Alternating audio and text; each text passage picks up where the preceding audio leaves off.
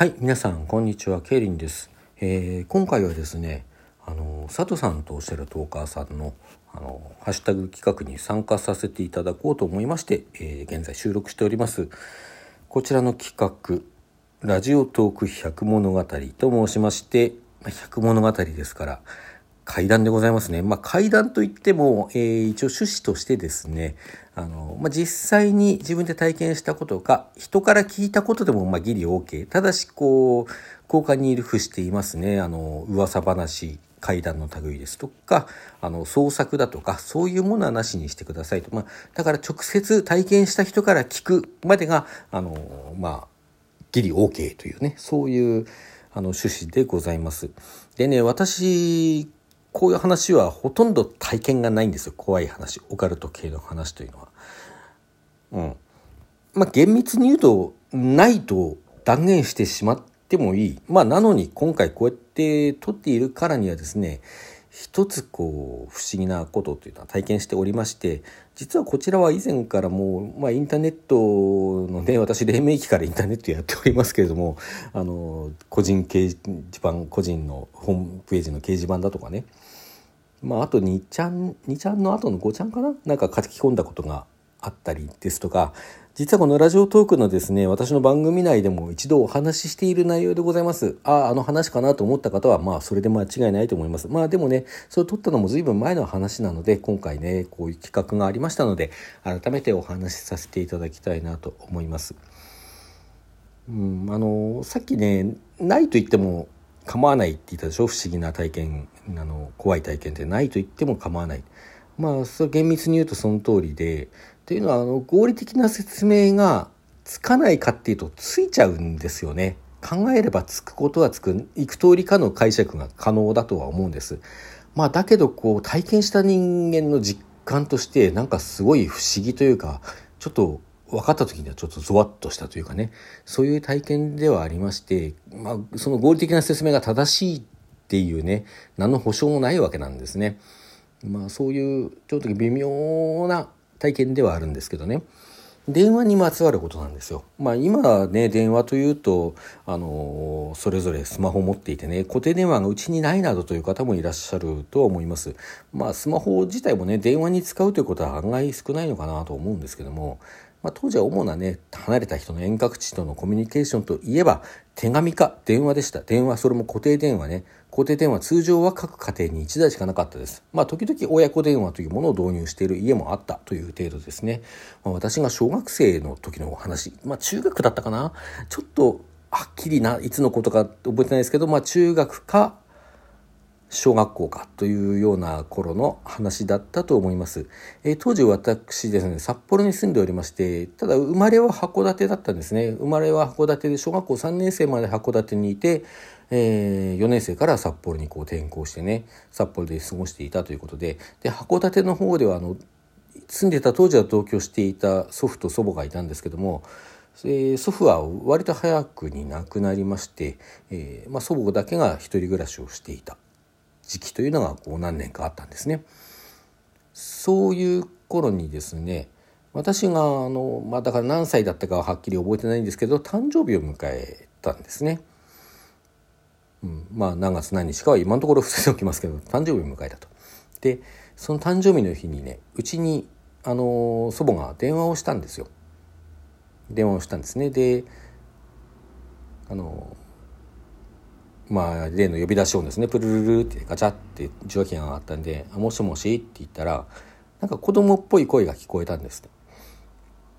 で子供っぽいんだけどまあだから私中学生ぐらいだったんでしょうね。中学生かひょっとしたら高校生とかだったかもしれない。であのそれにしてはあの私にしては私のその年齢にしては随分子供っぽい声だなと祖母は思ったんだそうですね。であの誰かわかるかいって言ったらその子供っぽい子がね「うんわかるよおばあちゃんでしょ」って言ったんですって。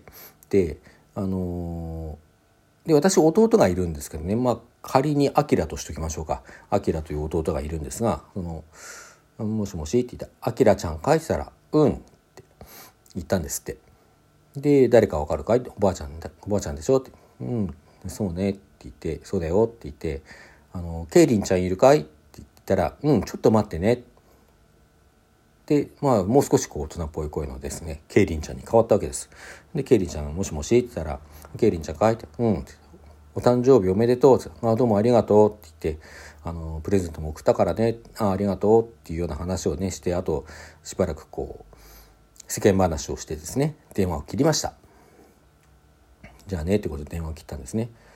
でね、あのー、これ、まあ、電話して普通の会話でしょ？普通に話が通じてたんですけどもこの電話ねうちで誰も受けてないんですよ。弟のアキラも受けてないし私も取っていないんです。でそれが分かったのが数日後になんか別件でねまあおそらくあれじゃないですかねプレゼントが届いてこちらからあのー、お礼の電話か何かをしたんじゃないかと思うんですがその時にねあんまこの間も電話したでしょっていう話をしてあの思いついたんだからいいのにっていうようなことを言われて、はあ、何の話ってことになったんですよ。何それっていうね。誰もそんな電話を受けてない。弟も取っていないし、私も取っていない。だけどね、これ偶然にしちゃできすぎていて、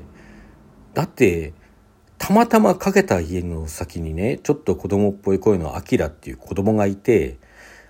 そのアキラにおそらくお兄ちゃんとおぼしきケイリンちゃんという家族がいて、そのケイリンちゃんはたまたまその日が誕生日だった。その日もしくはね、ひょっとしたら1日2日ずれてたかもしれないけど、まあ、その辺が誕生日だったっていうことでしょ？ちょっと偶然間違い電話で偶然さ、話があっちゃったにしちゃできすぎてんですよね。でもまあ祖母が名字まで確認したのかどうかはちょっとね、今覚えてないですし、まあ本人もあの祖母いないのでね、もう確認することも今更できないんですけれども、